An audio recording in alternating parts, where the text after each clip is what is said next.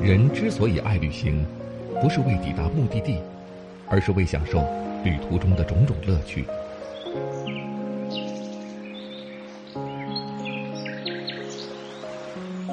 如果问我旅行的意义是什么，我也不知道。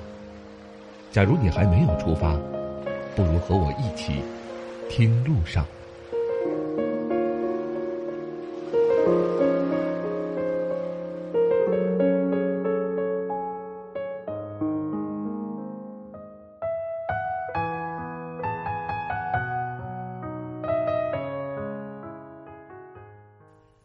各位喜马拉雅的朋友们，大家好，欢迎来到巴老爷的声音世界。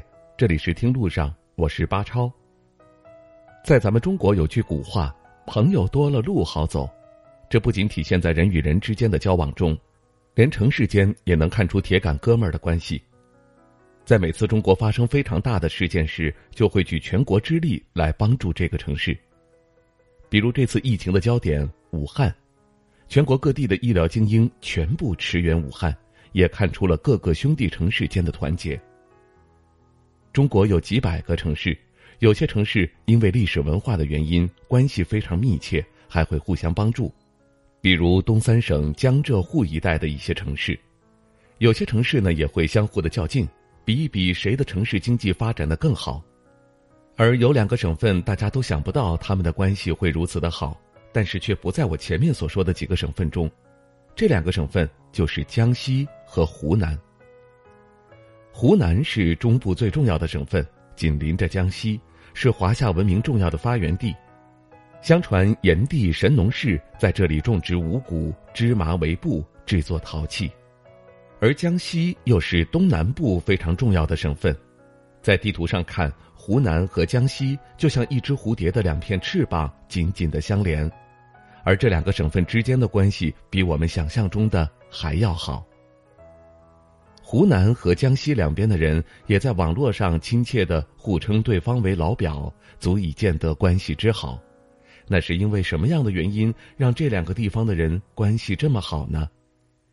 有一种说法是，湖南在以前很大一部分人都是江西迁过去的，如果要翻阅族谱，甚至还能够找到亲属的关系。在元末明初的时期，江西很多地方都遭到了战乱。这时候，很多江西人就迁到了湖南。到了明末清初，换湖南饱受战乱，于是迁去湖南的一批江西人又迁了回来。直到如今，还有很多江西人定居在了湖南，他们也在这个地方生活打拼、传宗接代了下去。但他们的祖坟很多在江西，所以说每年一到祭祖的时候，就会有大批的湖南人回到江西祭祖。一来二去，两地的居民关系也就愈发亲密融洽，都互相称呼对方为老表。但是，即便关系好，经济上互帮互助，但是差异总是存在的。江西和湖南同属于长江经济带，在城市和经济发展上互相依赖，只不过这两个省份的 GDP 总量相差了将近一万。江西的经济比湖南的稍微差了一点儿。而湖南因为娱乐和影视业的发展，成为了中国的娱乐综艺之都，由此提升的城市形象，也让湖南成为了一个非常受游客欢迎的省份。不过，即便如此，也并不影响江西和湖南之间好哥们儿的关系。不知道湖南和江西您都去过吗？您知道中国还有哪些关系很好的城市或者是省份呢？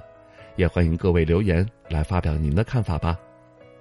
好了，感谢您收听我们这一期的《听路上》，下期节目我们再会。